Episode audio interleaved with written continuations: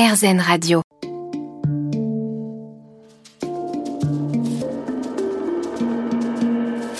Les rencontres de Julie Obispo. Comment vis-tu ton duo magique avec ton frère Luca qui évolue également au PSG Alors aujourd'hui, euh, on trouve ça normal euh, de jouer ensemble, de s'entraîner ensemble, de gagner des titres ensemble. Mhm. Mais c'est vrai qu'il y a encore euh, quelques années, euh, Luca a joué au hand petit, a commencé avec le handball, puis il est passé au tennis, il était numéro un français à 14 ans. Donc moi, je m'imaginais plutôt aller le soutenir à Roland Garros, à Wimbledon, euh, Oui. dans les tribunes, et stresser, et voilà, vibrer avec lui. Et il est revenu au hand à 19 ans, Mhm. ce qui est très rare voilà, de, de- de changer comme ça, de bifurquer de carrière, même s'il avait des capacités. Enfin, Ah oui. qu'il a joué tout petit. Et euh, un an ou deux ans après, il, est- il était devenu pro. Il jouait avec l'équipe pro de Montpellier. Et euh, trois, quatre ans après, il est rentré en équipe de France. Donc c'est vrai que quand, j'ai- quand, quand on a recommencé à jouer ensemble, je me suis dit, mais c'est juste incroyable. Ah oui. Ça faisait même pas partie de nos rêves parce qu'il ne jouait pas au handball. Et maintenant, on joue au hand, on est champion du monde, champion olympique, champion d'Europe ensemble. Et on joue au PSG. Donc c'est vrai que c'est magique. Mais on se, on le, on se rend pas compte vraiment tous les jours parce que maintenant c'est devenu normal de jouer ensemble, d'évoluer ensemble. Mais, mais c'est, un Mm. bonheur. Euh, on peut pas le mesurer. Voilà, de partager notre passion euh, et que notre passion soit devenue notre métier et qu'on joue ensemble, c'est, juste incroyable. Donc euh, on est très chanceux et euh, on a beaucoup travaillé pour ça, mais euh, on devrait essayer de s'en rendre compte plus souvent. Quel a été ton parcours sportif? Alors mon parcours sportif, Donc Euh, tu es né en Serbie. oui, je suis né en Serbie, dans la ville de Niš. J'ai Mhm. toute la partie, euh, famille du côté de ma maman qui est de, de Oui. Serbie et de mon papa qui est en Croatie. On a- je suis venu en France euh, quand j'avais 4 ans. Mon Mhm. père a dans la région de, de Strasbourg. Oui. Mon père jouait et entraînait à Strasbourg. D'ailleurs, on a vécu euh, deux ans à Colmar, euh, dans le Haut-Rhin, et on est descendu dans le sud, à côté de Montpellier, dans une ville qui s'appelle Frontignan, Mhm. quand j'avais 8 ans. Et donc de 8 ans à 15 ans, j'ai joué dans le club de Frontignan, le tour handball. D'accord. Et euh, à 15 ans, euh, je suis parti faire un an de sport-études à Nîmes. Et à 16 ans, j'ai signé à- au club de Montpellier, qui était en première division, centre de formation. Au poste de demi-centre? Ouais, poste de demi-centre Mhm. arrière gauche. Et un an après, euh, j'ai signé, euh, j'ai commencé à évoluer avec l'équipe professionnelle. Oui. Et à 18 ans, je suis rentré en équipe de France et, euh, et j'ai signé mon premier contrat pro à Montpellier. Et ce qui était très tôt, euh, euh, généralement, c'est un petit peu plus tard qu'on rentre en équipe de France et qu'on signe les, les premiers contrats professionnels. Donc c'est arrivé très tôt pour moi, donc je suis très fier de ça. Mhm. Et après, euh, j'ai évolué, je suis parti jouer à- en Allemagne, à- au club de Kiel, qui est dans le nord de l'Allemagne, Mhm. au bord de la mer euh, Baltique. Et j'ai joué 4 ans là-bas, qui est la Bundesliga, qui est un des meilleurs championnats au monde. Donc j'ai évolué D'accord. 4 ans à- après Montpellier, j'ai évolué 4 ans en Allemagne. Euh, puis je suis revenu à Montpellier pendant 3 ans. Derrière, j'ai joué 6 mois à Aix-en-Provence. Et j'ai joué, et après, je suis parti 2 ans jouer à Barcelone. Euh, et, et après Barcelone, je signais à Paris en 2015. Et maintenant, depuis 2015, ça fait donc 7 ans que je suis euh, au PSG, qui a une section handball, donc PSG handball. Quel parcours Et donc voilà. Et tout le long, bien sûr, j'ai joué en équipe de France euh, le long de ma carrière. Mhm. Donc ça fait presque 20 ans que je suis en équipe de France. Waouh. Et au fil des matchs, ton talent et ta popularité euh, n'ont pas cessé d'augmenter. Tu es devenu le joueur chouchou un peu des Français quand même, il faut le dire. C'est vrai que le, le handball est un sport, était à la base un sport moins médiatique, étant donné qu'on a gagné tellement de titres. On a été, euh, durant ma carrière en équipe de France, euh, on a gagné, euh, j'étais quatre fois champion du monde, trois fois champion d'Europe, trois fois champion olympique. Donc on a, on a gagné énormément de titres et Oui. on est passé un peu plus à la télé. Les gens nous ont suivis. Et comment tu vivais quand tu étais plus jeune, justement, comme il n'y avait pas beaucoup de, de matchs de hand à la télé C'était quoi? C'était surtout ton père qui, qui te motivait Ou déjà, quand même, tu étais à l'affût de. Non, j'étais à tel l'affût des match. matchs. Ouais, t'étais à euh, l'affût y des matchs, il y en avait pas beaucoup. Fallait, ouais. Mm. Euh, je me souviens, ben, pour un, mon père m'avait fait cadeau pour Noël. Il nous avait abonnés à, à l'époque à Canal Satellite et donc il y avait des chaînes spécialisées Oui. euh, qui étaient difficiles d'accès. Sur celles, ces chaînes-là précises, euh, tu pouvais voir un peu plus de handball, des championnats étrangers. Euh, donc je regardais tous les matchs, je les enregistrais sur Oui. cassette vidéo, je les re-regardais. Quand il y avait les, les Jeux Olympiques, euh, je me souviens de, de, Sydney, les JO de Sydney avec décalage horaire, ben, je me levais le matin très tôt pour mmh. pouvoir voir les matchs, les mmh. suivre, les enregistrer. C'était des matchs comme je me repassais. Oui. Et donc, euh, voilà, ma passion est pour le handball a toujours été très importante. Et c'est vrai qu'à l'époque, on n'avait pas accès à autant de matchs qu'aujourd'hui. Et donc, euh, j'avais un, un, trésor, c'était les cassettes vidéo que, que, je regardais souvent, que je me repassais. Je regardais mes joueurs favoris. Oui. J'essayais de les imiter après l'entraînement. Et maintenant, je suis content. Bah, c'est une belle réussite. C'est une très belle Vous réussite. avez réussi, oui. Ouais, ouais, le handball euh, mm.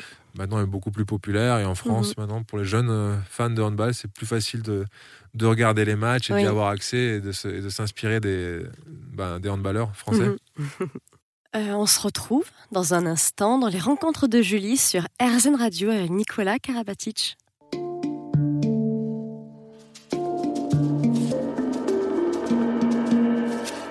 Rencontres de Julie Obispo.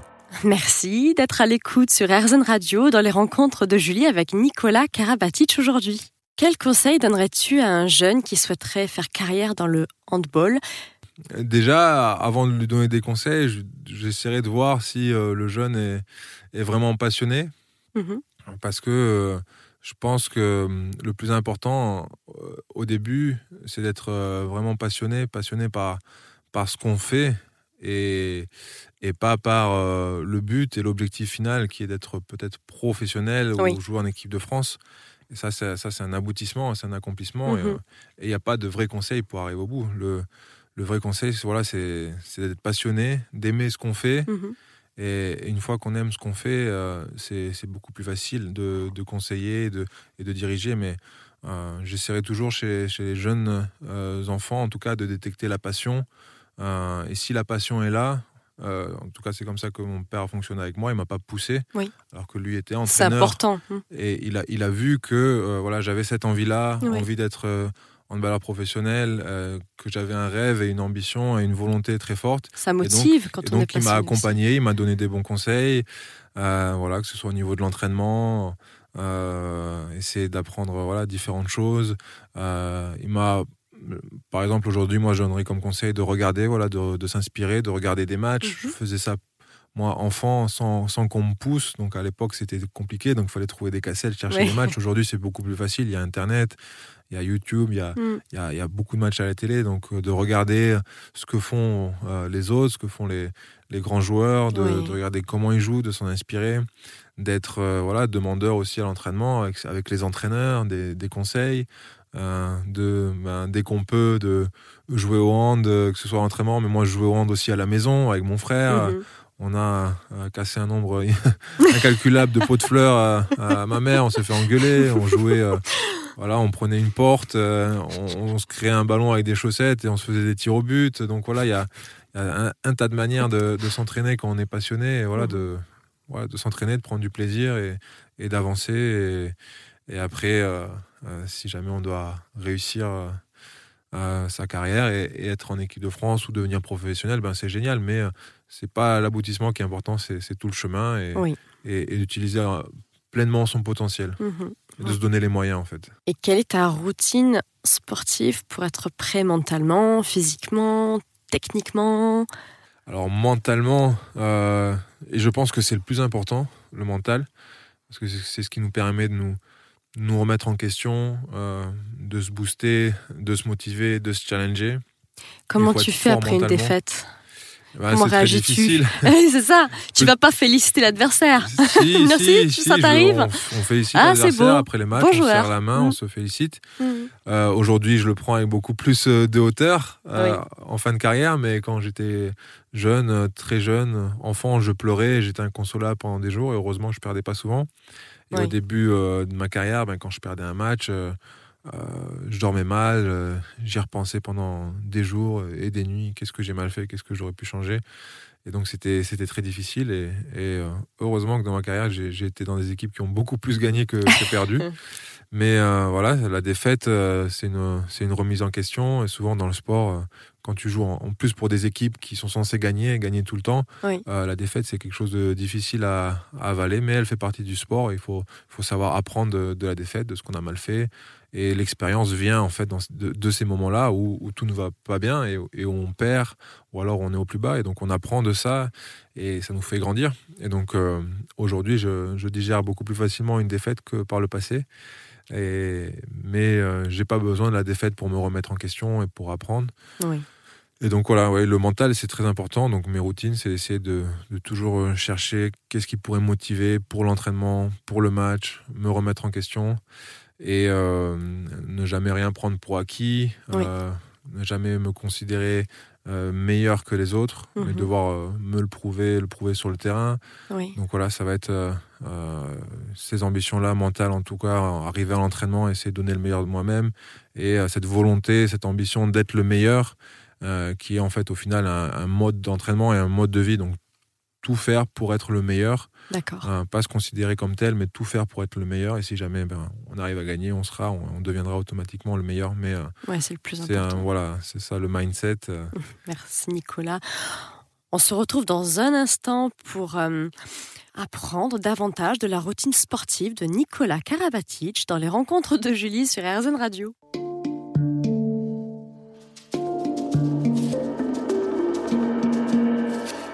Rencontres de Julie Obispo. Merci d'être toujours à l'écoute sur RZN Radio dans les rencontres de Julie avec Nicolas Karabatic.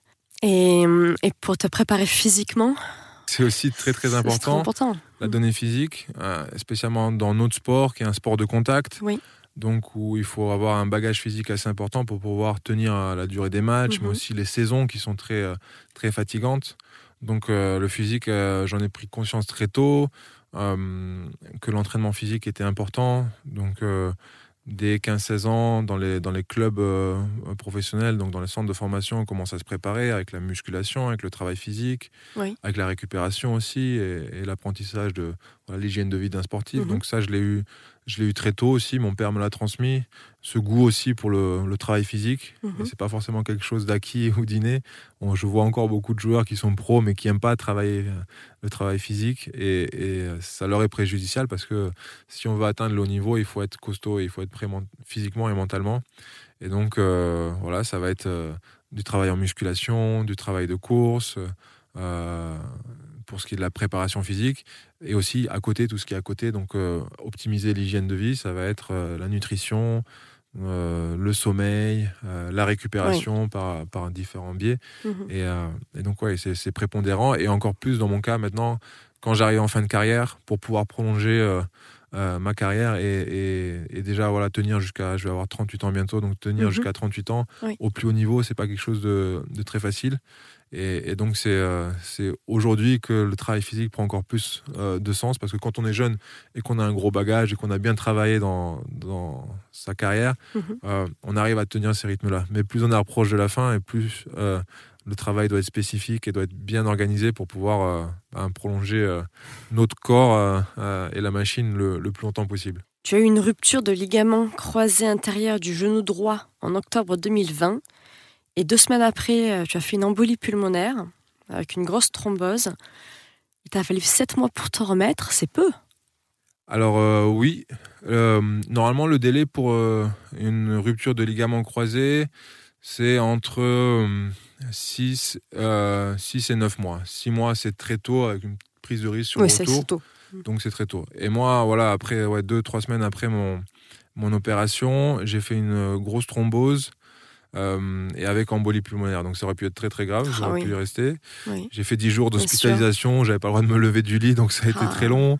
Et ça m'a, heureusement, ça m'a pas retardé dans ma dans ma récupération parce que euh, j'avais pour objectif d'être euh, sur patte et d'être prêt pour la fin de saison et pour la préparation des Jeux Olympiques, qui était un gros défi pour moi. Donc cette, cette période de blessure a été un gros challenge parce que je ne savais pas euh, si j'allais euh, avoir le temps, c'est un compte à rebours, pour euh, revenir, revenir en forme et revenir assez fort pour intégrer l'équipe de France mhm. olympique et faire les, jeux, les JO. Mhm. Donc ça a été un gros challenge qui a été réussi au final. J'ai participé aux Jeux olympiques mhm. et on a gagné la médaille d'or. Donc ça a été une année incroyable, difficile, très avec un énorme défi, mais mais c'était euh, génial à vivre au final. Bravo. Ça a été compliqué, donc euh, j'en suis assez fier. Ah oui, bravo. Comment es-tu parvenu à être d'innombrables fois champion? Com- Comment tu gères maintenant cette attente de future victoire de la part du public? Parce qu'il y a quand même euh, une certaine pression, euh, du Ouais, stress. a une très grosse euh, pression. c'est une très grosse pression. Et c'est de toute manière la, la- la plus grosse pression qu'on se met en tant que sportif, c'est c'est celle qu'on se met en fait soi-même. On, on reçoit énormément de pression de l'extérieur, que ce soit du public, euh, des adversaires, du public adverse, euh, des Mhm. médias. Mais la plus grosse pression, c'est c'est celle que on se pose individuellement. Et, euh, et donc oui, quand, quand on s'habitue à gagner, euh, on habitue aussi les autres à ce qu'on gagne tout le temps et, et on pense que c'est facile alors que c'est très difficile. Et En donc, effet. euh, Et d'ailleurs, j'aimerais j'aimerais ouais. spécifier qu'avec l'équipe de France, tu es triple champion olympique, mais aussi quadruple champion du monde. Et tu es en compagnie de Thierry Meyer, désormais à la retraite, de Michael Guigou, l'international français le plus titré avec 10 médailles d'or dans les grands championnats. Tu as également été désigné meilleur handballeur mondial de l'année en 2007, 2014 et 2016 par la Fédération internationale de hand. Donc, tu es considéré comme l'un des meilleurs joueurs de l'histoire du handball. Donc c'est vrai que c'est ouais, pas rien en pas- termes de pas- pression, en mal, effet. ouais. Oui, et du coup, ça m'oblige dès que je rentre sur un terrain à être au, au maximum et à être, et à être bon parce que, euh, en gros, pour moi, euh, toute performance euh, moins bonne que le standard que j'ai est une contre-performance. Oui. Euh, et donc, euh, oui, c'est difficile. Donc, il y a beaucoup de pression et, et avant chaque match, il y a de la pression. Il faut apprendre à vivre quand on, est, quand on fait ces métiers-là avec énormément de pression autour, avec, avec la pression. Mhm. Et même à 38 ans, j'ai toujours de la pression, mais cette pression me permet aussi de me, de me booster et, Oui. et de me préparer du mieux possible pour, pour être le meilleur sur les matchs. Mais, mais c'est vrai que c'est c'est pas facile. Et le jour où j'arrêterai, la pression ne sera plus là, elle me manquera pas. On se retrouve dans un instant dans les rencontres de Julie sur RZN Radio en compagnie de Nicolas Karabatic.